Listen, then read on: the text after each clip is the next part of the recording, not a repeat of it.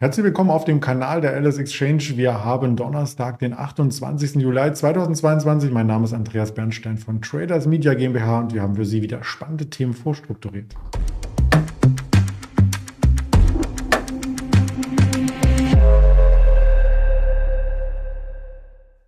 Natürlich auch mit einem Gesprächspartner wie jeden Donnerstag ist der Ingmar Königshofen zu Gast. Doch bevor ich ihn zuschalte, noch der Risikohinweis. All das, was wir hier sagen, ist reine Information, keine Handelsempfehlung, keine Anlageberatung. Und da ist der Ingmar auch schon. Guten Morgen. Hi, guten Morgen, Andreas. Ob der gut ist, das wollen wir jetzt gleich ergründen, denn den DAX sehe ich im Minus. Gestern Abend ist die Wall Street noch ziemlich stark aus dem Handel gegangen. Beim Nasdaq habe ich sogar gelesen, es war der stärkste prozentuale Anstieg seit November 2020. Warum reagiert dann der DAX nicht drauf? Also erstmal ist es ein guter Morgen, wenn man heute Morgen Short-Position aufgebaut hat. Von daher kann man auch teilweise strahlend unterwegs sein, wenn man natürlich auf der richtigen Richtung äh, sozusagen gehandelt hat.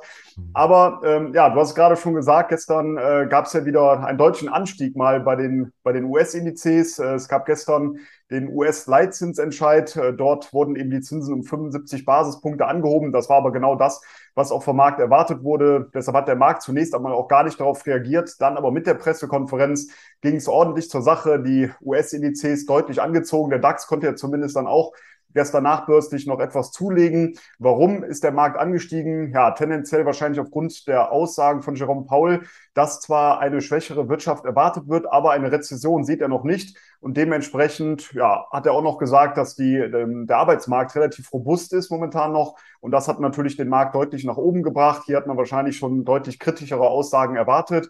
Äh, der DAX, wie gesagt, konnte zunächst einmal mit anziehen, aber wie auch schon bei letzten oder vorletzten Sitzungen sehen wir wieder relativ ähnliche Phänomene, denn es ist mit einem Gap-Up gestartet worden, also mit einer Kurslücke nach oben. Danach bröckelte der, der Markt jetzt wieder äh, etwas nach unten ich gehe schon davon aus weiterhin, dass wir eher schwächere Notierungen sehen werden in den nächsten Wochen und Monaten. Das sind natürlich gerade eben äh, mit der FED-Sitzung sind natürlich kurzfristige Effekte insgesamt über die nächsten Wochen und Monate. Das äh, sage ich ja auch schon seit einiger Zeit hier. Gehe ich schon davon aus, dass der Markt auch weiter fallen wird. Warum? Die klassische Saisonalität die zeigt ab Mitte Juli bis Ende September, Anfang Oktober abwärts. Der Vierjahreswahlzyklus zeigt abwärts bis Ende September, Anfang Oktober.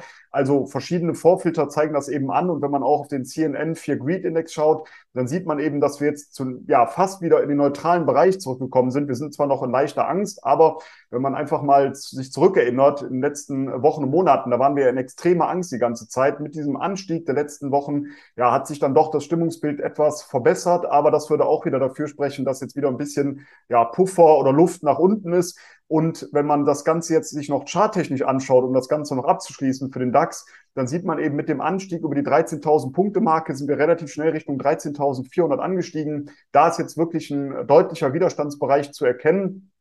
In den vergangenen Wochen hat der Markt sehr häufig mit dieser 13.400 Punkte Marke gekämpft. Also war es mehr oder weniger bilderbuchmäßig, wie der DAX über die 13 angestiegen ist, Richtung 13.400 und dort jetzt hin und her pendelt, aber von der 13.400 auch wieder deutlich nach unten abgeprallt ist. Meiner Meinung nach wird eher jetzt wieder die Unterseite interessant. Ich hatte dementsprechend auch in der Region 13.400 wieder Short-Positionen aufgebaut, mittelfristige Short-Positionen und gehe davon aus, dass wir Richtung 13.000 Punkte zunächst einmal fallen, sind wir jetzt ja gar nicht mehr so weit weg. Und wenn es darunter fällt, dann Richtung 12.800 und später wieder 12.400 bis 12.500 Punkte.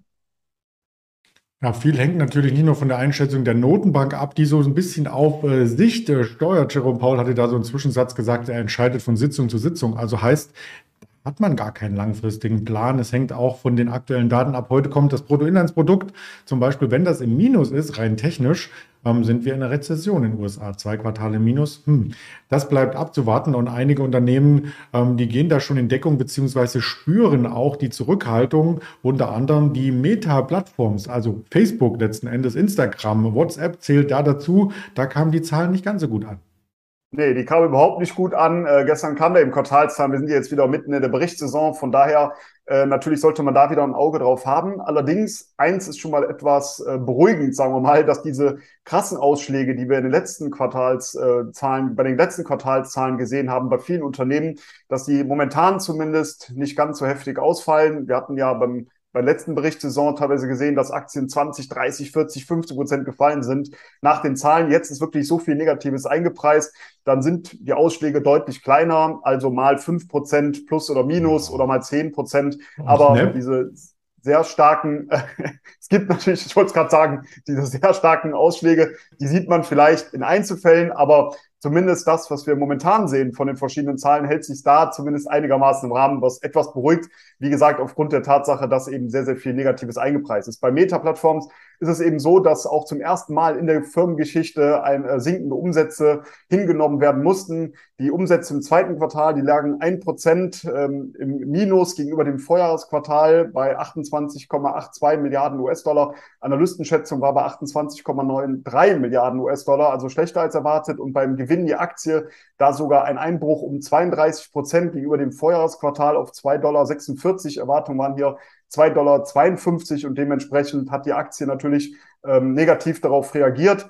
Ähm, ja, wir haben eine deutliche Unterstützungszone, wenn wir das Ganze mal charttechnisch anschauen, im Bereich um 125 bis 150 Euro. Ich würde jetzt eher abwarten, ob die Aktie in diesem Bereich nochmal zurückkommt. Wir sind da gar nicht weit von entfernt, aber wenn wir in diesem Bereich 125 bis 150 Euro wieder eintauchen sollten, dort mal abzuwarten, ob diese Unterstützungszone hält und dementsprechend könnte man da eventuell mal eine erste Long-Position aufbauen, ist aber natürlich sehr spekulativ.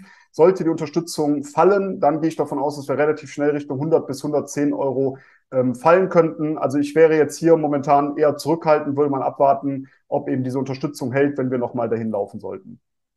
Wenn man sich das ganz langfristig aufzoomt, ist knapp darunter auch äh, das Tief aus dem März, also aus dem Start der Corona-Pandemie. Und damit ist Meta auch eine weitere Aktie derer, die in der Corona-Zeit sehr, sehr hoch gestiegen sind und alles wieder revidiert haben. Da möchte man vor Meta, das ist ja deswegen die Umbenennung, auch äh, die Vision, dass es dort eine zweite Welt, eine virtuelle Welt gibt, am liebsten wegfliegen. Vielleicht sind schon einige hingeflogen, denn Airbus merkt, ähm, da ist die Nachfrage weggebrochen, oder?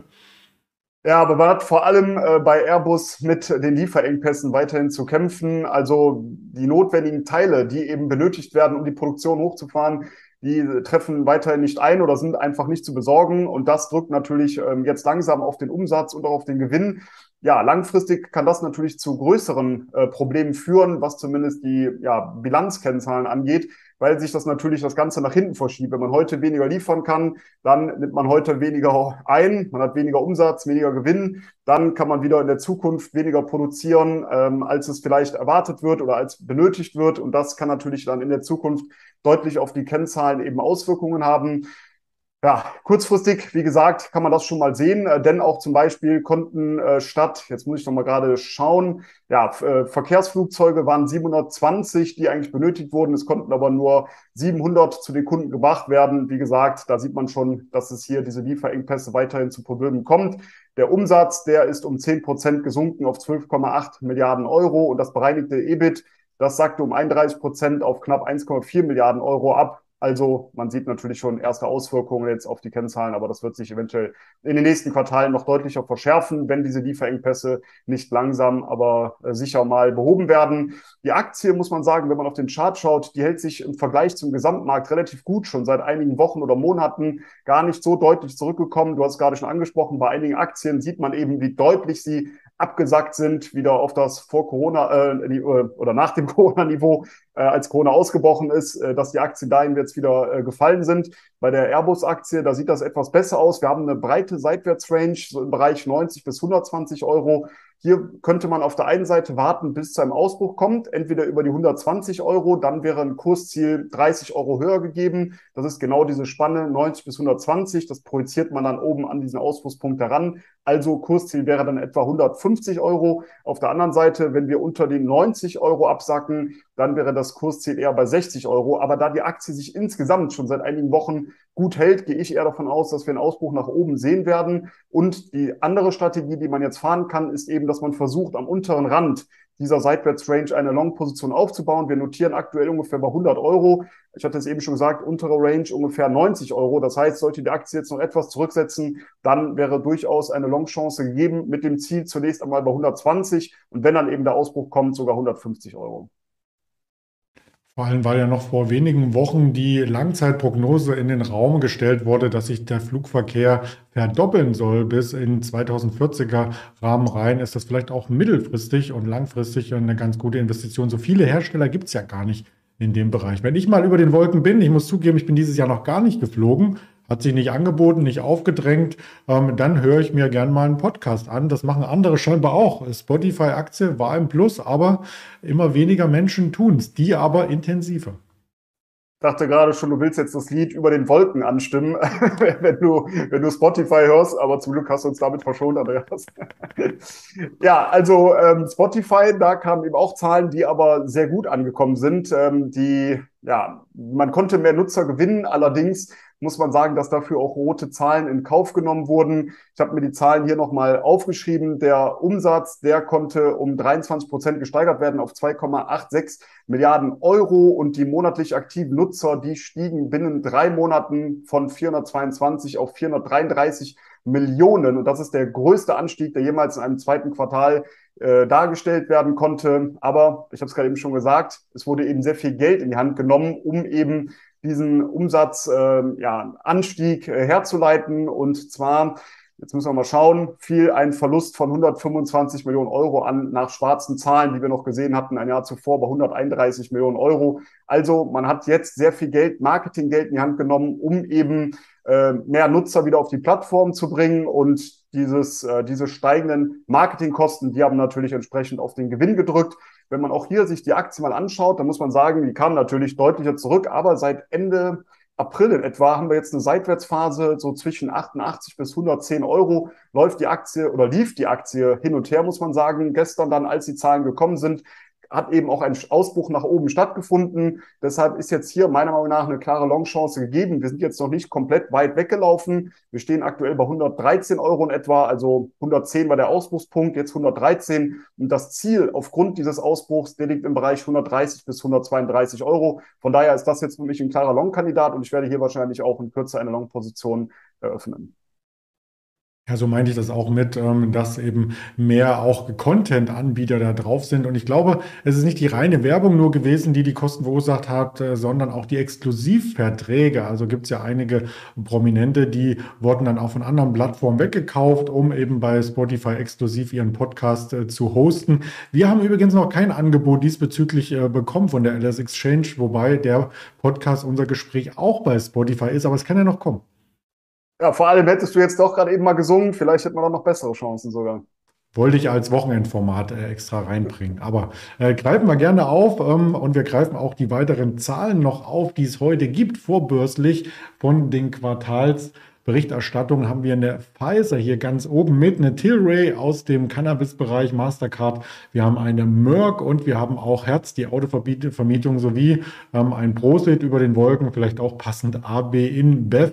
Das kommt auch noch. Wir hatten schon Daten aus Europa heute Morgen, Verbrauchervertrauen, Industrievertrauen, Stimmung, Dienstleistungssektor und wirtschaftliches Vertrauen. Wen wundert? Alles wieder negativer als die Prognosen. Also das sieht nicht gut aus. Wir sind heute Nachmittag, dann hatten wir eingangs schon erwähnt, sehr, sehr gespannt gespannt drauf, was das US-Bruttoinlandsprodukt macht, was der Arbeitsmarkt macht und die Kernausgaben, die persönlichen Konsumausgaben, was äh, damit ansteht und ob dann tatsächlich dasselbe geschieht wie bei den letzten äh, Notenbank-Anhebungen, dass am Folgetag die Märkte ähm, eher in so einen ernüchternden Modus reinkommen. Darüber werden wir dann reden in den nächsten Sendungen. Lieben Dank erstmal an dich, Ingmar Königshofen, und bis nächsten Donnerstag.